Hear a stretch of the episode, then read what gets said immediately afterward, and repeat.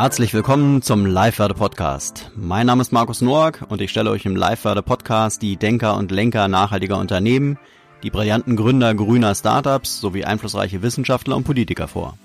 Du erfährst hier, wie du nachhaltiger leben, besser und smarter wirtschaften und deinem Leben einen besonderen Sinn geben kannst. Heute im Live-Werde Podcast Claudia Endrich zum Thema nachhaltiger Tourismus. Claudia ist 1991 im schönen Vorarlberg in Österreich geboren.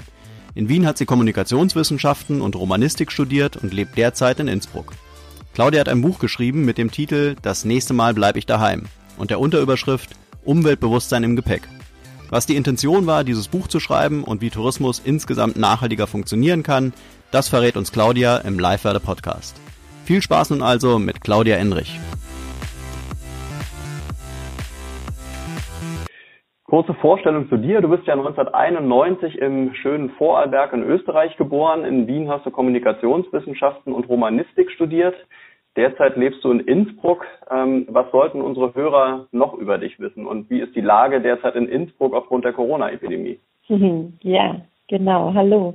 Hallo. Ähm, was, was sollte man noch über mich wissen? Ja, also ich ich, ich bin immer gerne gereist, in letzter Zeit ein bisschen weniger. Insofern trifft mich die momentane Situation auch weniger. Ähm, ich finde das ganz schön. In Innsbruck ist es so, dass der Flughafen schon komplett geschlossen ist. Und mhm. durch diesen Talkessel, in dem wir hier sind, sieht man und hört man die Flugzeuge auch immer sehr stark. Und es hat eigentlich einen sehr angenehmen neuen Faktor, dass die Flugzeuge komplett wegfallen hier in Innsbruck mhm. gerade. Sonst natürlich ist es sehr ruhig, teilweise natürlich auch beklemmend ruhig. Aber die Stimmung ist gut. Das Wetter ist auch immer schön und im Wald sieht man doch viele Menschen. okay. Das heißt bei euch, ähm, ja, also die Menschen sind noch gut drauf, jetzt nicht, nicht geschockt von, von der Corona-Epidemie? Genau, den Eindruck habe ich nicht. Die meisten sind da sehr konsequent, habe ich den Eindruck, auch einfach im Zuhause bleiben und ähm, ja, also ja. es, es ist bei uns ja doch relativ früh jetzt im Vergleich zu Deutschland natürlich angekommen und ähm, es hat schon eine gewisse Gewöhnung eingesetzt, würde ich jetzt fast mhm. sagen. Okay. Ja.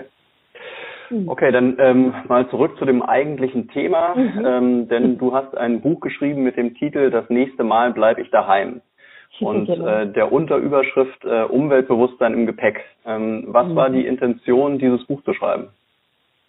Also ich bin tatsächlich in den letzten Jahren sehr viel unterwegs gewesen auf verschiedenen Kontinenten, meistens mit einem äh, konkreten Projekt oder einem Plan, weshalb ich ins Ausland gereist bin. Und meistens war ich dann auch länger an einem Ort, ein paar Monate zu Hause. Und ähm, ich habe irgendwann gemerkt, dass das, dass es sehr viel geworden ist, sehr viele Eindrücke und Erlebnisse in sehr kurzer Zeit auch wenn ich ein paar Monate an einem Ort war, habe ich einfach realisiert, mit Mitte 20 irgendwie schon auf vier Kontinenten mal daheim gewesen zu sein, ist irgendwie ja krass mhm. und gleichzeitig in meiner Generation, glaube ich, für viele schon ganz normal. Und ich habe mhm. hab so ein bisschen das Gefühl bekommen, dass es zu normal für uns wird und wir das dann nicht mehr auskosten, sondern äh, da so ein bisschen drüber gehen und das einfach mitkonsumieren, obwohl das eben ökologisch natürlich eine Riesensache ist und für unsere Vorfahren auch eine vom Erlebnis her eine Riesensache war mhm. oder gewesen wäre. Mhm. Genau. Ähm, ja, und mhm. ja, ähm, also warum ist dir denn Reisen äh, auch so wichtig? Was ist bei dir so die, die Intention, viel zu reisen, in viele Länder mhm. zu bereisen? Mhm. Also für mich ist es ein großes Interesse an den Kulturen, auch den Sprachen. Ich habe da Sprachen studiert und so äh, habe ich einfach gemerkt, dass einerseits Sprachen lernt man einfach am besten, wenn man vor Ort ist und, und ständig umgeben ist mit dieser anderen Sprache. Und ähm, über das lernt man einfach sehr viel über Denkweisen, die unterschiedlich sind natürlich in der Welt. Und ich habe es auf jeden Fall als Horizonterweiterung immer empfunden. Ähm, und das war auch über die Intention, äh, was kennenzulernen, was mir zeigt, dass meine Sicht auf die Welt eine oft eingeschränkte ist und das andere andere Menschen und Menschen, die ganz anders aufgewachsen sind, auch eine ganz andere Sichtweise auf die Welt haben. Mhm. Ähm, was mir dann sehr schnell klar geworden ist, als ich mal versucht habe, dann so Rucksackreisende zu sein und von Hostel zu Hostel zu, ja, zu tingeln, zu traveln, mhm. ähm, dass mir das im Kontrast dazu gar nicht gefallen hat. Das ist eben genau dieses Anliegen, das ich hatte, irgendwie wirklich Menschen äh, kennenzulernen, Kulturen zu verstehen, dass, das, dass ich das total schwierig fand, wenn man so mit dem Reiseführer in der Hand versucht, alles mögliche abzuklappern, was man gesehen mhm. haben muss. Ja, war sehr stressig, fand ich das dann. Mhm. Wo, wo erging dir das so extrem? In welchem Land? Das ähm, habe ich persönlich erlebt, als ich dann eben in Südamerika, also das Buch ist entstanden, da war ich ähm, zuerst ein halbes Jahr in Peru, weil mein Freund dort noch studiert hat und äh, ich bin dann eben auch dorthin und ähm, habe da schon sehr viel über die Konsequenzen, die ökologischen Konsequenzen nachgedacht. Das hat mich da schon sehr beschäftigt. Und dann haben wir gesagt, gut, jetzt sind wir schon da, jetzt müssen wir natürlich auch wieder so viel Zeit wie möglich nutzen, solange wir können noch auf dem Kontinent bleiben und dann ganz viel mit dem Bus noch weiterfahren. Und dann haben wir eben unsere Ruck gepackt und das ist dann so der zweite Teil des Buches, ist dann so dieses, ähm, genau diese diese Tour durch Bolivien, durch Ecuador, durch Kolumbien und mhm. da habe ich überall das Gefühl, ich habe echt nur so an der Oberfläche gekratzt und das, obwohl es so für, ich sage jetzt mal, landläufige Verhältnisse so drei, vier Wochen pro Land ja schon eher so Durchschnitt sind und jetzt nicht oh, so ein super Kurzurlaub. Mhm. Aber ähm, es sind riesige Länder. Auch das ist mir klar geworden. Wir verwechseln da ganz viel, wenn man sich so die, die Weltkarte anschaut und äh, unsere europäischen Dimensionen da drüber legt, über diese Länder. Das ist eigentlich bei jedem Land, für das man sich da meistens so drei, vier Wochen Zeit nimmt. Das ist wie wenn man sich für Europa zwei, drei Wochen nimmt. Mhm. Das würden wir auch sagen, boah, da hat man nicht wirklich Europa verstanden. Mhm. Jetzt ähm, ist, glaube ich, die, ähm, die Chronologie in deinem Buch oder auch die Intention, dieses Buch zu schreiben, ähm, beschreibst du ja ein Buch, das du im Prinzip am Flughafen äh, standest äh, auf der auf dem Hinweg zu deinem Freund nach Peru und dich auf einmal Gewissensbisse ähm, eingeholt haben und du dir halt mhm. über die klimapolitischen Konsequenzen von von Reisen Gedanken gemacht hast. Mhm. Ähm, warum warum gab es diesen Moment? Also was hat was hat ähm, diesen Gedanken bei dir ausgelöst?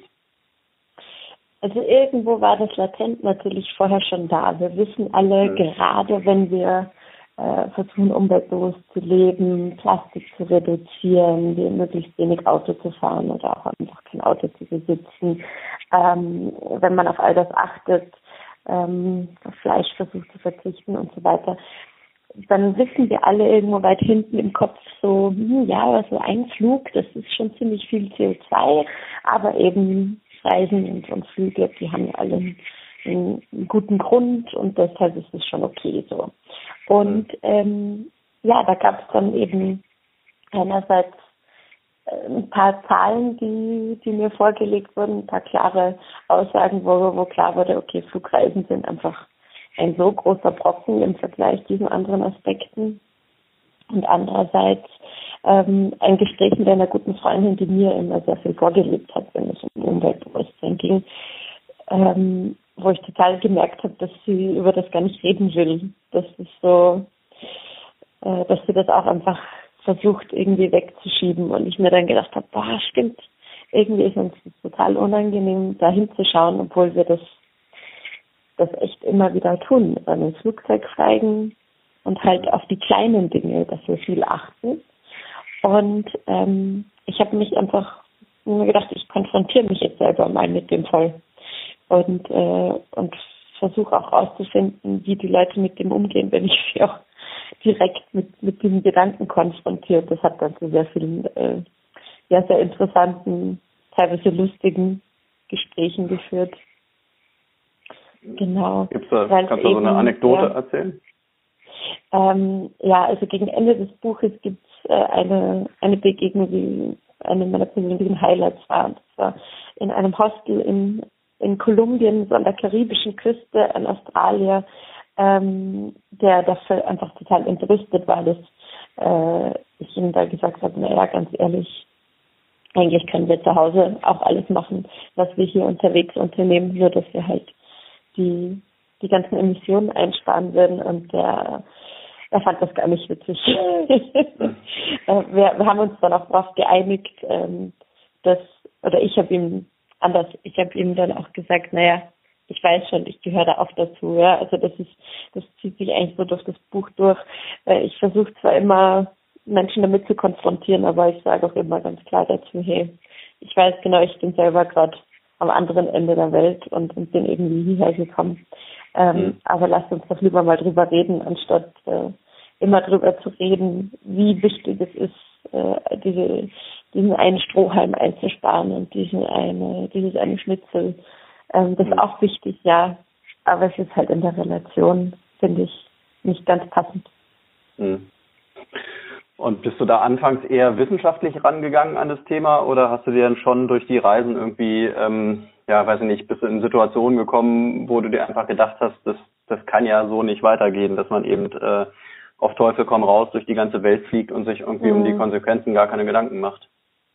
Ja, das stimmt. Also ich habe am Anfang eben viel recherchiert, einfach um wirklich ähm, äh, klar zu bekommen, welche Dimension das hat, weil es ist ja auch gar nicht so leicht. Es gibt relativ wenig eindeutige Zahlen, wenn man jetzt sagt, so und so viel Prozent der weltweiten Emissionen kommen aus dem Flugverkehr oder aus dem Tourismus. Das sind ja auch nochmal zwei mhm. verschiedene Paar Schuhe, mhm. was man da alles mit einrechnet. Da gibt es Zahlen von äh, zwei Prozent bis hin zu acht Prozent der weltweiten Emissionen. Ähm, es ist völlig klar, dass äh, dann auch wieder man unterscheiden kann in die Dienstreisen, in die äh, Urlaubsreisen. Was ich da rausgefunden habe, ist einerseits, ähm, dass, dass die Urlaubsreisen doch noch überwiegen. Das hat mich persönlich überrascht. Ähm, es ist schon ein bisschen über 50 Prozent sind noch Urlaubsreisen, nicht die Dienstreisen. Und ähm, ich habe einfach irgendwann im Recherchieren ähm, schon auch gemerkt, okay, egal wie viel Prozent es tatsächlich schlussendlich sind, und keine Frage, es gibt in der Industrie jede Menge große Brocken, die zum Klimaschutz unbedingt notwendig sind, dass sich da was ändert.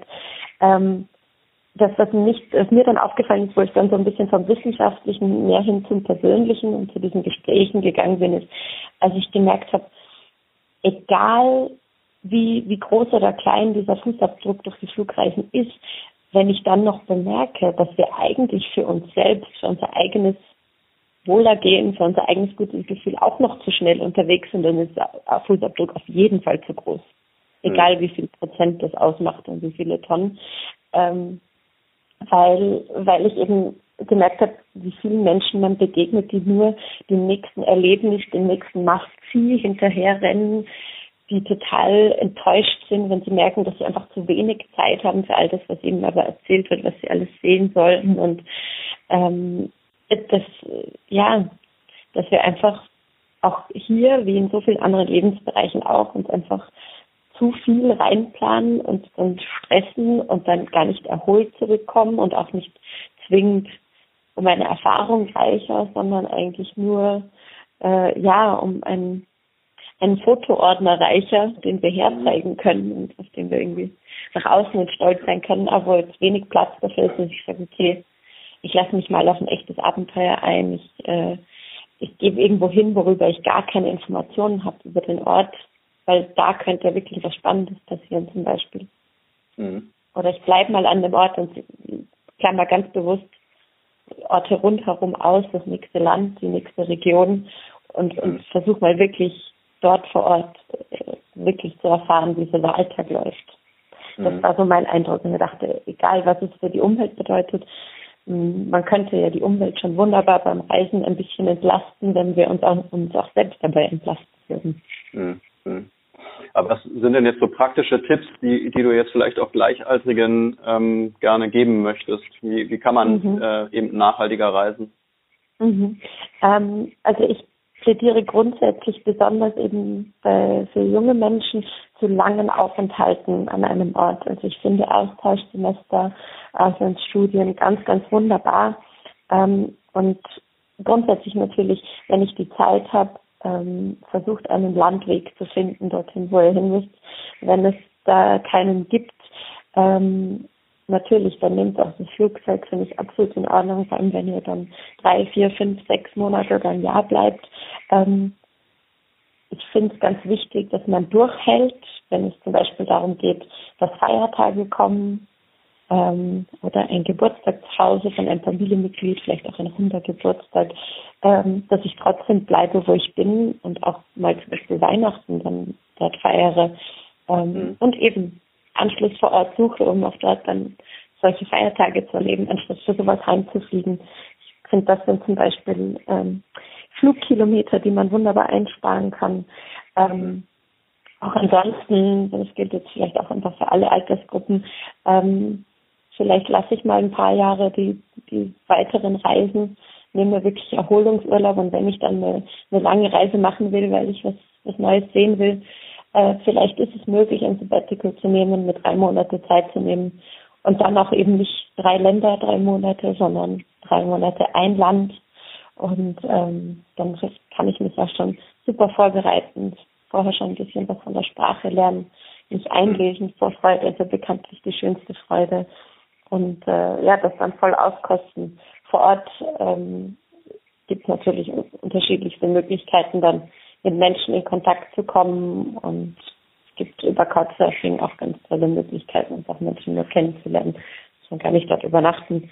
Aber es ist auch eine super Möglichkeit, äh, die ich die ich empfehlen kann. Mhm. Für, für, wen hast du eigentlich das Buch ähm, ähm, primär geschrieben?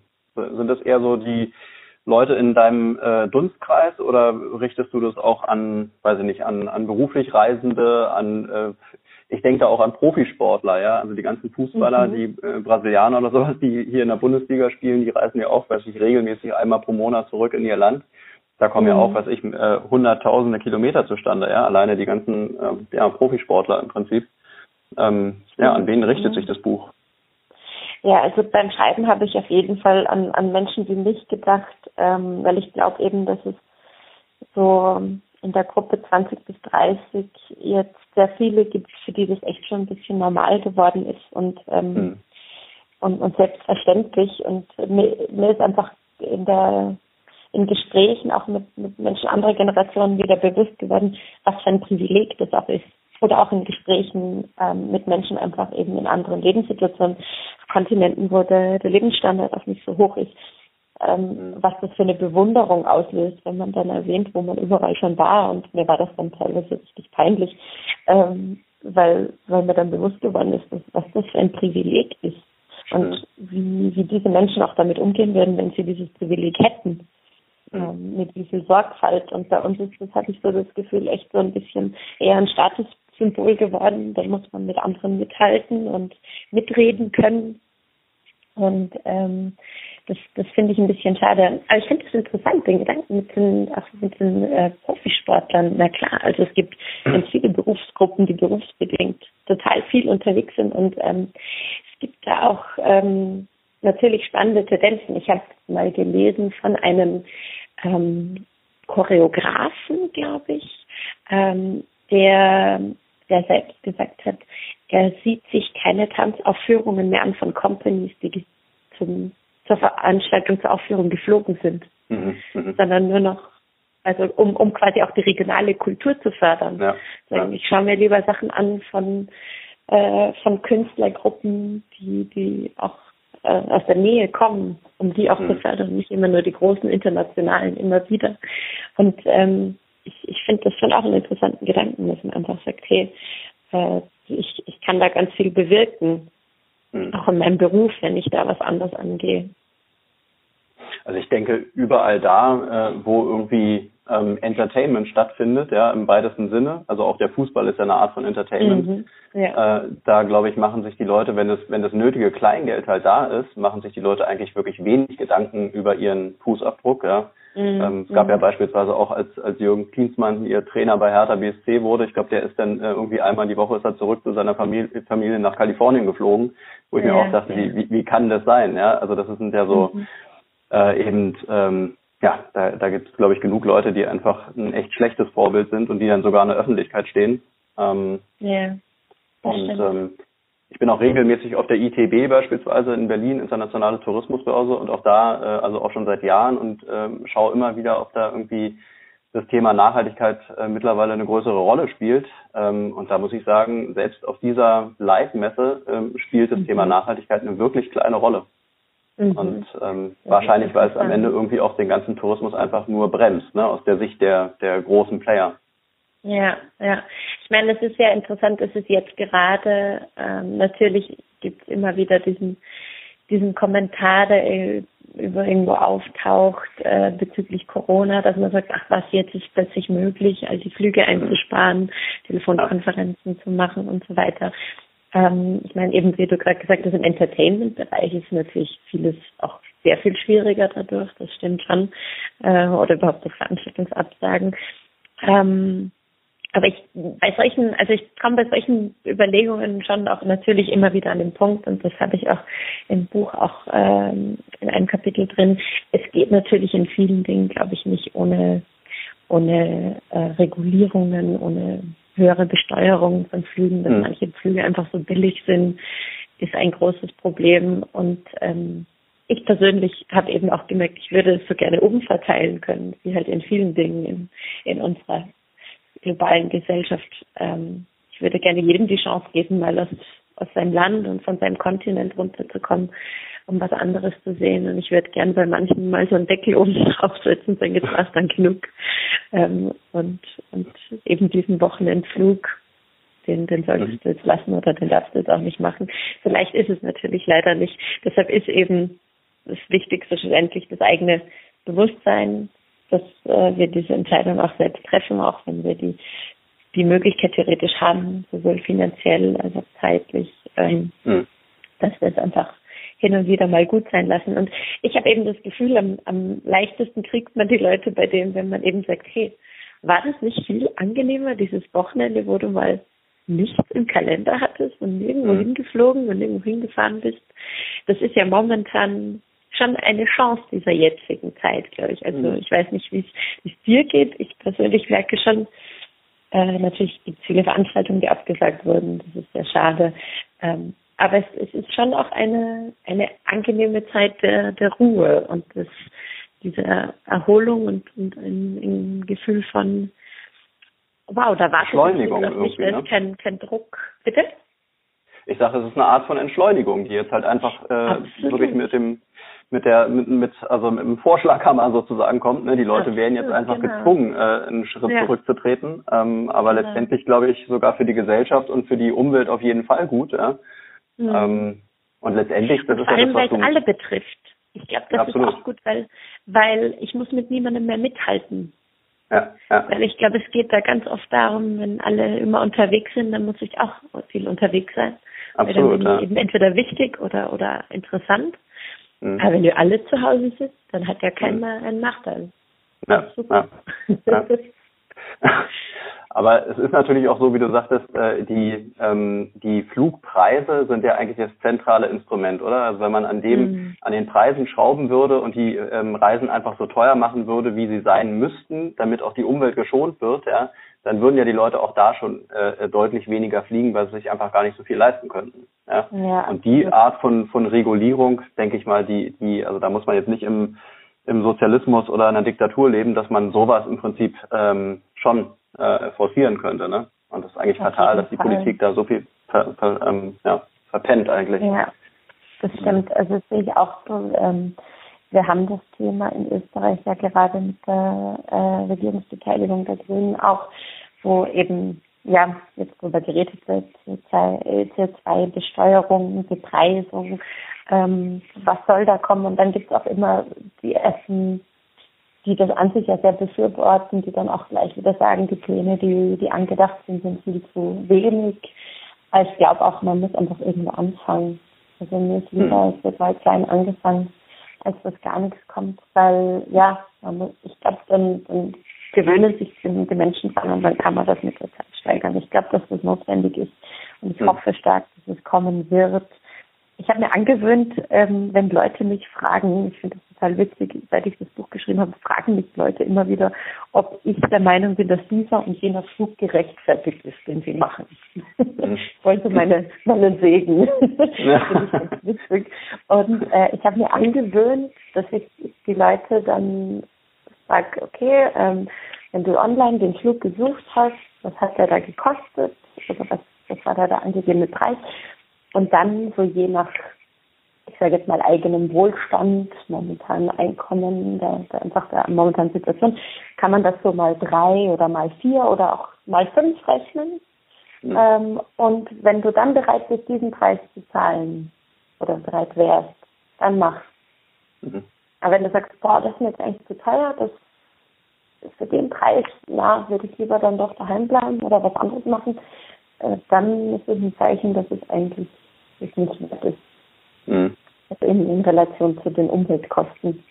Mhm. Ja, so gehe ich das jetzt an und äh, ich habe da jetzt keine keine wissenschaftlichen Zahlen für dieses mal drei, mal vier, mal fünf. Aber das ist so, ich glaube, das ist immer noch weit über dem, was eine, eine CO2-Bepreisung demnächst bringen könnte und aber immer noch ein Stück unter dem, was tatsächlich mhm. Klimakosten äh, betrifft. Es ist irgendwo so dazwischen, glaube ich. Aber meinst du nicht, dass an der Stelle die Verantwortung, die, die du da auf den Konsumenten äh, richtest oder abgibst, äh, dass die vielleicht auch ein bisschen zu viel ist? Weil letztendlich könnten ja die, die Fluggesellschaften könnten ja auch sagen, ähm, wir sind äh, verantwortungsvolle Unternehmer, äh, wir führen nachhaltiges Unternehmen äh, und deshalb sind unsere Flugpreise einfach teurer. Ja? Natürlich regulieren die das am Ende alles irgendwie über den ähm, über den Markt. Ähm, und das ist sicherlich der Nachteil, weil das ist ein, letztendlich auch ein Verdrängungsmarkt. Ne? Der, der, der den günstigsten mhm. Preis hat, der, der verdrängt alle nach außen und irgendwann entwickelt sich das in Richtung Monopol. Ähm, mhm. Aber ähm, da ist es ja wahrscheinlich schon, ähm, würde ich fast sagen, ein Schritt zu viel, dass der Konsument dann in die Pflicht genommen wird, oder? Ja, das ist eine gute Frage. Vielleicht. Also ich, also ich, ich verstehe leider, auch wenn die Fluggesellschaft sagt, ich fange das nicht von mir selber aus an und werde damit nicht mehr konkurrenzfähig. Mhm. Ähm, das, das verstehe ich da leider auch und ähm, ja, na sicher, also ich fände es auch besser, Oder, wenn der Konsument diese Verantwortung nicht tragen müsste. Ja. Oder mal anders gefragt. Ja, hm. Äh, sorry, ja. äh, mal anders gefragt, ähm, letztendlich die gleiche Frage. Ähm, würdest du denken, dass auch eine Fluggesellschaft eine Chance hätte, die sich ganz klar Nachhaltigkeit auf die Fahne schreibt und die Leute im Prinzip äh, sagt, hier bei uns kostet es mehr, aber damit schont ihr die Umwelt? Hm. Ich könnte mir das momentan schon vorstellen. Also ist sicher, ist sicher noch weg von der vom großen Mainstream, aber in einer hm. gewissen Nische.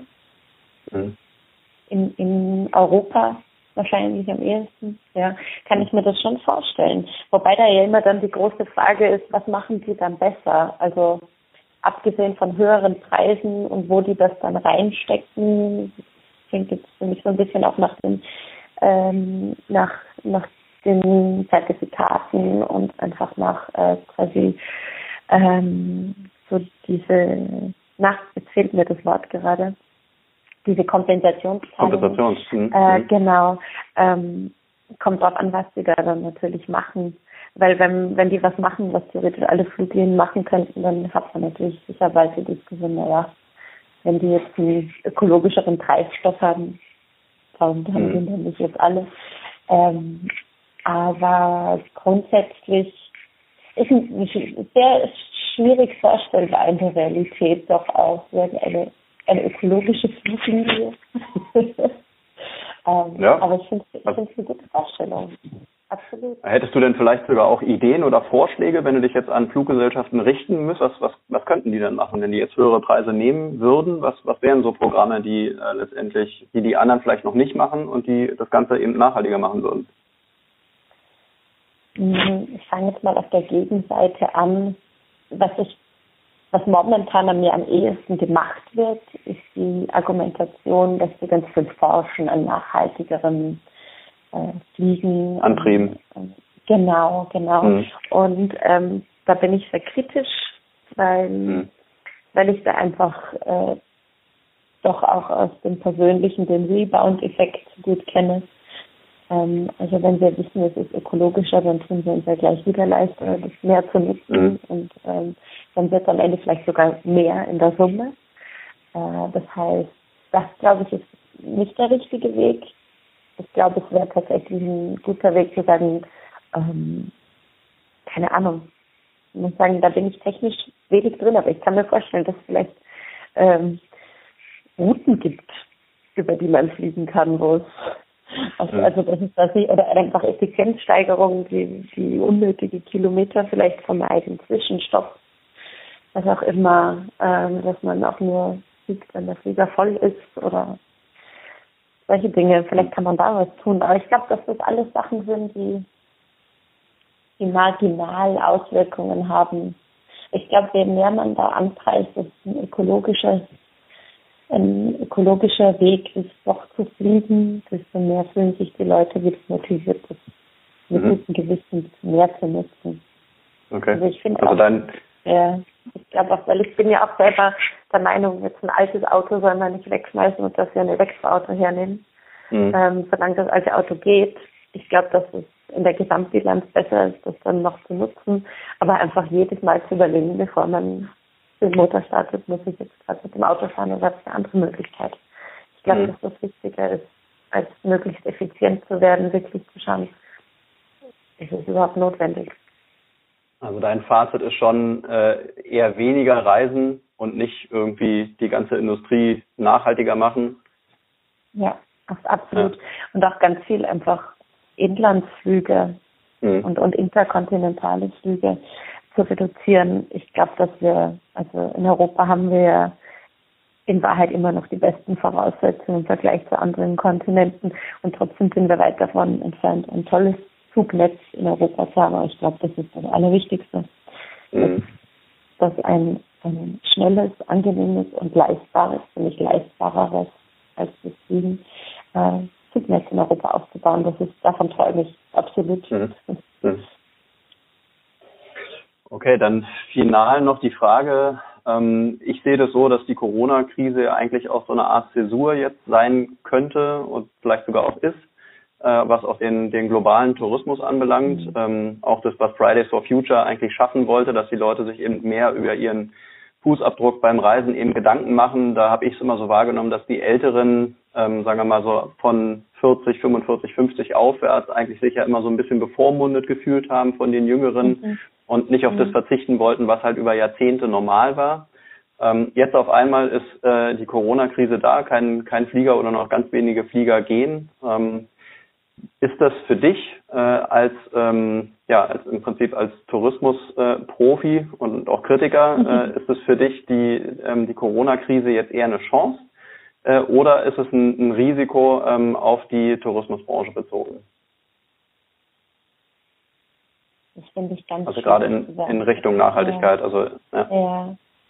Also ich glaube, es wird schon spannend, wenn, wenn wir dann mal Zahlen haben über diese Phase im Nachhinein, wie viel, es gibt ja schon erste Werte, aber ich glaube in der langen Sicht wird es noch spannender, ähm, was diese Phase der Umwelt gebracht hat äh, oder was man da einfach aufzeigen kann, was da möglich wurde plötzlich.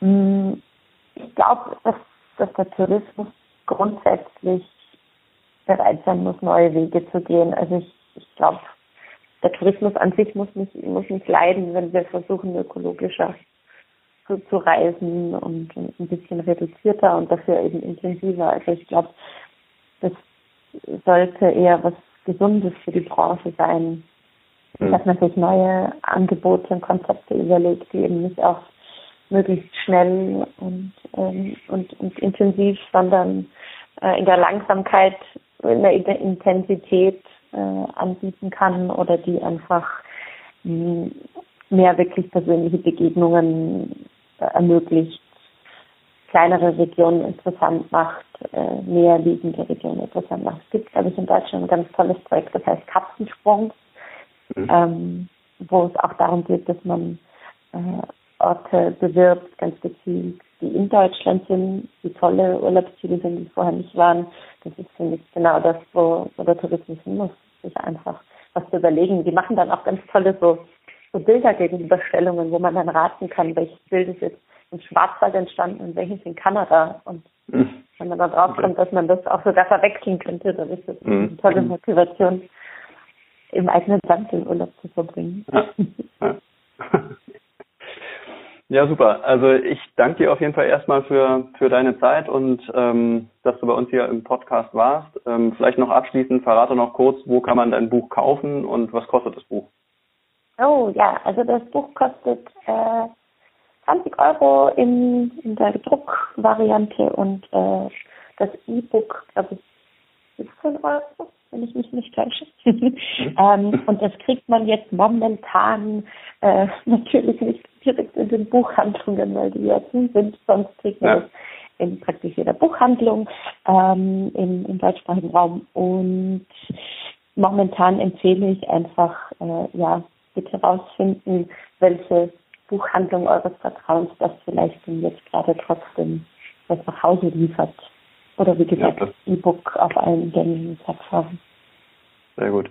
Und ist es dann auch schon ein Erfolg? Also wurden schon, schon ein paar, paar hundert, paar tausend verkauft? Ich weiß es noch nicht. Es ist jetzt einen Monat draußen und mein Verlag ja. hat mir noch nichts verraten. Okay. genau. Wir warten noch ab.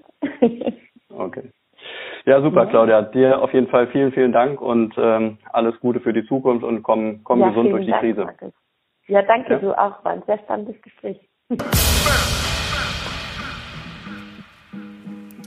So, das war's auch schon wieder mit dem Live-Werde-Podcast, dieses Mal zum Thema nachhaltiger Tourismus mit Claudia Endrich. In den nächsten Folgen wird es dann um die Themen gehen E-Bike und Tiny House. E-Bike ist, denke ich mal, in diesen Zeiten von Corona äh, sicherlich ein Thema, was viele Leute interessiert, denn die meisten Leute gehen, ähm, ja, nutzen die Zeit, um mit ihrem Fahrrad draußen ein bisschen Sport zu treiben. Viel mehr Möglichkeiten bleiben ja nicht. Fitnessstudios und alles, was man sonst so machen kann an Sport, ist momentan geschlossen.